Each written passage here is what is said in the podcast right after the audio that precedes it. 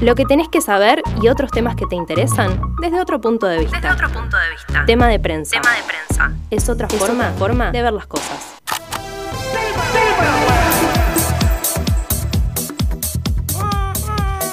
Llegaron las noticias que pide la gente, señor. Vamos. Vamos. Nada de 7 y medio de inflación, nada, Nada. de tiroteos. Nada. Bueno, de humo dijimos algo, pero Vamos a hablar de cosas buenas. de cosas buenas. Positivas, por lo menos. Positivas. ¿De ¿Se COVID? acuerdan Ah, que el año pasado...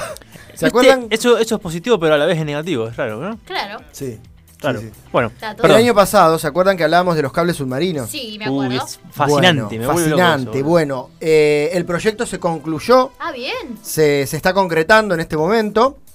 O sea que el director, el martes pasado, el director del Ente Nacional de Comunicaciones, del ENACOM, autorizó a la empresa Google Infraestructura Argentina SRL a instalar en Las Toninas, dentro del mar territorial argentino, el sistema de cable de internet más largo del mundo. Uf, Tremendo. Tremendo.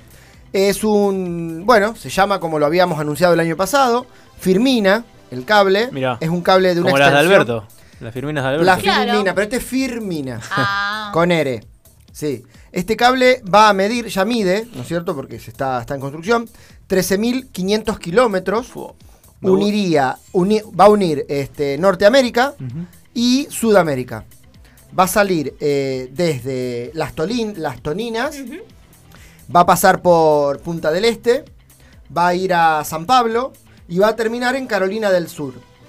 Tengo una Eh, pregunta que sí. capaz no Está como contestar. para subirse al cable y irse a dar una vueltita. Irse, sí, sí, sí. Ahí. Exactamente, estamos crucero. viendo seguro fotos Sí, sí. de, de ese cable. Eh, bueno, es muy importante porque va a ser exclusivo para Google. Es un cable Claro. exclusivo de Google. Es exclusivo de Google. De Google, nada de más. Google, exactamente. Eh, después vamos a ver con la competencia. Tenemos la próxima noticia sobre la competencia. Google, perdón, el- en Argentina es la única sede que tiene en Latinoamérica. Ah, Digamos. bien. Mirá, bien. buen dato. Sí. El edificio muy futurista, muy lindo de Re Puerto lindo, Madero. sí. sí, sí. ¿Cuál era la pregunta? No, Emi? si esos eh, lugares que vos señalaste, Sí. ¿solamente el cable pasa o va hacia esos lugares? No, no, no, va y deja, de, se- se, Ah. puede, se puede utilizar. Ah, bien. Eh, Lleva y lo trae. único que es medio. Claro, lleva, Lleva y trae trae. información. Claro. Bastante putero el cable. Eh, lo único que, bueno, hay algo que es medio este, controversial porque eh, el interruptor del cable va a estar en Carolina del Norte. O sea que la, la autonomía o la, la- la libertad para, para recibir o enviar información la deciden los yankees. O sea que Sí. si quieren, La oficina de Google, digamos. claro, en Carolina del Norte. Claro. O sea que eh, tiene un interruptor el cable, que es de en una sola punta, ¿no es cierto? Bueno, Claro. El ya mundo sabemos a entero está lleno. igual. Como una especie de teléfono rojo. ¿no? Exactamente. Eh, me, Este cable, me vuelve loco la idea de, pen- de pensar que hay un cable así todo bajo el agua hasta Estados Unidos. bueno, hay, hay muchos, hay alrededor de 2.000, 3.000 cables Mirá. Tendidos en el mundo entero. Después me viene a hablar de contaminación a mí. Ah. Eh, los cables por ahí están bajo la arena, Claro. en el fondo del mar, porque tienen miedo y porque hay mucho, primero los tiburones o los, los- los depredadores, ¿no es cierto?, que, que los pueden morder. Son cables igual muy, muy resistentes, pero también ha habido casos de eh, las, las anclas de los barcos, Claro. Claro. lo enganchan Tuc. y se llevan el cable puesto. Nos vemos. Así, hay, así hay buzos que se dedican directamente a repararlos, ¿no? Buzos que Qué se dedican a altas, a altas profundidades a reparar los cables. Y bueno, tenemos también una foto, creo, sobre un, este, un barco Ah, que va sí. tendiendo el cable. La vimos, la vimos. Como un rollo gigante así en la punta y va. Imagínense un cable de 13.000 kilómetros, chicos. Mm. Claro, una. Como de acá a Estados Unidos, ¿no? Es de acá a Estados Unidos. Une las Américas. Estamos unidos por un cable. Y yo me quedé colgado mirando el rollito de la EPE el otro día que estaban pasando de una cuadra a otro. Digo, mirá todo el cable que llevan estos Claro. chicos arriba de la camioneta. Claro, claro, claro.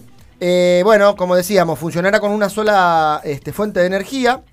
Y vamos a imaginarnos que adentro del cable grande tiene 12 pares de fibras ópticas y va a transmitir 15 terabytes por segundo. ¿Eso va a hacer que Google sea más rápido acá? Claro, exactamente. Ah. 15 terabytes por segundo. Yo hice una comparación, busqué en otro lado, Bien. para que veamos lo que es un terabyte. Un terabyte transmite, por ejemplo, 250.000 fotos en un segundo. Claro. Ujú. 250 películas o 500 horas de video HD en un mierda. segundo. Imagínense que 6.5 millones de documentos en un segundo. Eh, imagínense que este, este cable transmite a 15 terabytes por segundo, así Claro. que multipliquemos por, sí, por 15. Por 15. Claro. Son 250.000 por 15, eh, 6.5 millones por 15. O sea, y una banda de información. Una banda de información. Bueno, bien, bien. Me Sí. parece algo re positivo. Obviamente. Y el cable lleva el nombre de Firmina por eh, Firmina Dorreis, que es una autora y abolicionista brasilera cuya novela, en 1859, describe la vida de los afro-brasileños bajo la esclavitud. Mira, Y como este mm, cable nos conecta, nos trae, entre comillas, libertad y nos trae conexión, mira. en, en relación a eso se le pone el nombre de esta mujer activista. mira. qué- Ahora nos vamos a la competencia. Muy interesante. A ver, Nos vamos a la competencia. La Noti. Starlink. noticia 2. A Starlink es la empresa de internet del- Algo- de- algo vi. del amigo Elon Musk. Eh, bueno, Starlink es una empresa que nació como un proyecto de SpaceX. ujú. SpaceX tenemos que entender que hace cohetes, eh, está junto con Tesla, Como una NASA privada, digamos. una NASA Claro. exactamente privada y ultra desarrollada. Sí. En 2020 mandaron a los primeros astronautas a la estación espacial Exacto. desde SpaceX. Exactamente como que se terciarizó el trabajo que hacían antes los transbordadores, Claro. lo hace un privado. Bueno, esta empresa eh, se presenta en 2015, Starlink, y eh, en enero de 2015, y eh, va a transmitir internet. Es una empresa proveedora de internet. Mira, A bajo costo, lo pongo entre comillas. Signo de pregunta, ¿a bajo costo? Sí. bajo costo. La red eh, fue anunciada. Convengamos eh, que nun- no es, ya no es muy barata el internet. No, ya no es muy barata, exactamente. Ya funciona en Estados Unidos y en Canadá desde 2020, Starlink. Ya les voy a mostrar lo que significa. Eh, perdón, dicho cómo es el sistema. En 2021 llegó a Reino Unido, Alemania, Nueva Zelanda, entre otros. Ah, bien. Y a América Latina llegó también en 2021. Chile y México ya tienen Mira, este servicio. En marzo de este año, el Boletín Oficial de la República Argentina publicó que Elon Musk, Elon Musk, ¿cómo se dice? Más Musk, Elon Musk, había anotado a esta empresa bajo eh, el nombre Starlink Argentina SRL. Ya es una empresa también Ah, con mirá. sede en Argentina, eh, que está controlada por una empresa de Starlink, también holding de los. Países Bajos, pero en junio, este, en marzo, perdón, ya estaba anotado. Así que ya tenemos acá la posibilidad de, este, a partir de diciembre, va a empezar a ofrecer servicios en nuestro país. Mira, que es satelital, digamos. Satelital, exactamente. Ahora vamos a ver. En junio de 2022, en junio pasado. Starlink contaba con 2.400 satélites en órbita Mira, Sí. una banda. y 500.000 usuarios aproximadamente, medio millón de usuarios del mundo entero. Un, dato de color, los satélites de Elon Musk eh, están orbitando a 500 kilómetros de la Tierra. Cualquier satélite conocido y común orbita a este, 1000 kilómetros. Claro. Entonces estos orbitan un poco más abajo para no tener interferencia con los otros, ¿no es Claro. cierto? Y se necesitan muchos también. Aproximadamente, bueno, en este caso hay 2500, 2400 en este momento. Se trata de una conexión ultra rápida que duplica la velocidad de lo que es la fibra óptica. Sí. Claro. Ahí tenemos la competencia. Se puede poner un ejemplo, por ejemplo. En Argentina la velocidad promedio del 51% de los usuarios es de 20 megabytes por segundo. Sí. Eh, promedio en escala, entre 20 y 40. Esta empresa va a ofrecer entre 50 y 500. 400, perdón. 400 megas. 400 megas por... eh, exactamente, de, Claro. de subida y bajada de, de información. Es importante. Sí, normalmente lo que tiene lo que tiene cada uno de nosotros de Wi-Fi eh, no lle- dice 100 megas, pero no 50, llega a 100 sí, megas ni casi Claro. Exactamente, exactamente. Acá tenemos 400. De acuerdo a la, información oficial que, que- que- que figura en la página de Starlink, sale 13.785 pesos por mes. Este, o sea, al dólar Es tarjeta. caro. Y sí. Porque O sea, está a precio son- dólar, digamos. Son 100 dólares. Claro. 100 dólares. Este, al dólar tarjeta son 24 mil pesos. Saladito el Starlink. Además tenés que pagar por única vez el kit de instalación de 500 dólares Uf, ¿Qué? que te incluye exactamente el equipo Wi-Fi y la terminal satelital, porque te tenés que ponerte un satélite tipo Claro. DirecTV. claro. ¿Entendés? Claro. Así que necesitas una inversión de aproximadamente 50 mil pesos para tener Nah. este, esta A conexión. mí déjame Fiverr, te tengo que llamar para reclamar todos los meses. Sí, no, increíble aparte. Este, documentos internos de la empresa publicados en 2017 informan que esperan para 2025 tener aproximadamente una ganancia de 30 mil millones de dólares anuales. Upa. Y sí. Aproximadamente la deuda externa, la última deuda del último gobierno. Sí. Un poquito más era, 45 mil, pero bueno, 30 mil Claro. millones, chicos. Una locura. Una locura. Y un dato de la color. deuda. Y un dato, exacto, yo pensaba lo mismo. Y un dato de color que está bueno. Elon Musk habilitó Starlink este, en Ucrania, en el tema de la guerra, y este, proporcionó al- alrededor de 15.000 routers. Ah, Porque bien. bueno, eh, con la guerra quedas a- aislado de todo. Claro. Así que bueno, él, por eso también Putin medio como que él lo bardeó Sí. a Elon Musk y se pararon los dos un poco a, a bardearse mutuamente porque bueno, se estaba entrometiendo en la guerra y en, y en las comunicaciones, pero Bueno, pero- es un servicio a la, a la población. y a la Claro, tal cual. Así que, bueno, esperemos que, este, yo creo que con el valor que sale esto y con la- las prestaciones que tiene, va a ser primeramente para empresas. Sí, sí. Claro. Grandes sí. empresas que necesitan mucha, mucha, mucha, mucha cantidad de datos, Sí, ¿no o es cierto? Marcelo Tinelli, la única persona que se me O ocurre claro, que gente que vive en los countries, ¿no es cierto? Acá Mm. en el Kentucky. Claro, que Messi. te- Messi, que te vas a conectar. No, pero esas empresas de software y esas cosas que eh, eh, procesan datos todo el tiempo. Exactamente. O Sí, alguien, por ejemplo, sí. que está minando cripto, Mm. criptomonedas, ¿no es cierto? Claro. Bueno, es una igual- inversión. Igual si se, si se pone un semejante satélite en la casa, medio. Acá estoy minando cripto, es Sí. peligro- es como- peligroso, diría. Sí, hoy en día casi.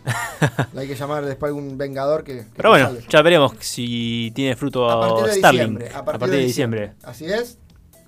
Eh, así que bueno, ahí teníamos las dos competencias. Las dos competencias. Por un lado Google y por otro lado eh, lo que es SpaceX. SpaceX. Vamos a ir a otra noticia no tan buena, pero algo que tenemos que tener en cuenta y A muy ver. importante. Ustedes se acuerdan, no sé si se acuerdan, cuando éramos chicos más que nada, cuando nuestros abuelos, abuelas o gente que vivía en el campo acumulaba agua en los tanques, Sí. el agua de lluvia. Los cacharros. Exactamente, el agua de lluvia que tanto tan preciada y todo el mundo decía que era más pura y de todo. Bueno, Dicen que es, por lo menos en el, en el campo, dicen que es como más fértil, no sé, como más claro, bueno. nutritiva. Esta semana salió una nota donde informan que el agua de lluvia de toda la Tierra es insegura para beber Claro. debido a sustancias químicas eternas. Mm.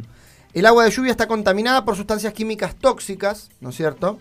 Que se propagan por la atmósfera, dado que superan los límites, este, el el límite del, del planeta y Sí. van por la atmósfera, donde son recogidas por las gotas de agua y caen estas sustancias. Se llaman sustancias químicas para siempre. ¿Qué pasa? Encontraron eh, estas sustancias en las nieves de la, Mm. de la Antártida, en el Tíbet, o sea, en el Claro. Himalaya Sí. toda la Tierra está contaminada. Así que Claro. eh, no hay ningún lugar de la Tierra, dicen, este, donde el agua sea segura para beber. Mirá. En Estocolmo, la Universidad de Estocolmo hizo la última... Por eso hay que filtrarla, digamos. Claro, no, no, no es más posible tomarla directamente de, de la lluvia.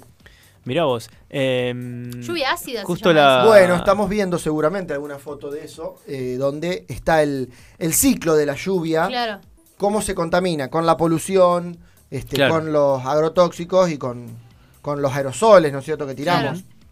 Em, justo la semana pasada nombrábamos en la serie esta de Rain, la, lluvia, Tal Sí. cual. que es un extremo, ¿no? Eh, la gente se moja con la lluvia y, le agarran convulsiones. Claro. eh, y, se- muere. Claro. digamos. Pero eh, trágicamente estamos yendo a, la- a lo que las series van vaticinando, digamos. Claro. Sí, sí, sí, exactamente. Sí. Es un estudio que está avalado por este, la, mm, la, la Agencia de Protección Ambiental de Estados Unidos. EPA. Eh, Epa. Como la película Epa. de Simpson. Sí. EPA, y bueno, eh, es una realidad. Ya no es posible tomar agua de lluvia, no, no sería no sería recomendable. Lo conveniente. Claro. Yo Mirá. creo que hay mucha gente que, que la, va- la sigue consumiendo Y y, la, sí, la obvio. consume porque es la única el único in- ingreso de agua, ¿no es cierto?, que pueden llegar a tener. Pero bueno, sí, está contaminada. Mirá, bueno, eh, ahí tenemos. A no, interesante y re variado. a no tomar. Sí. A no tomar de la buena.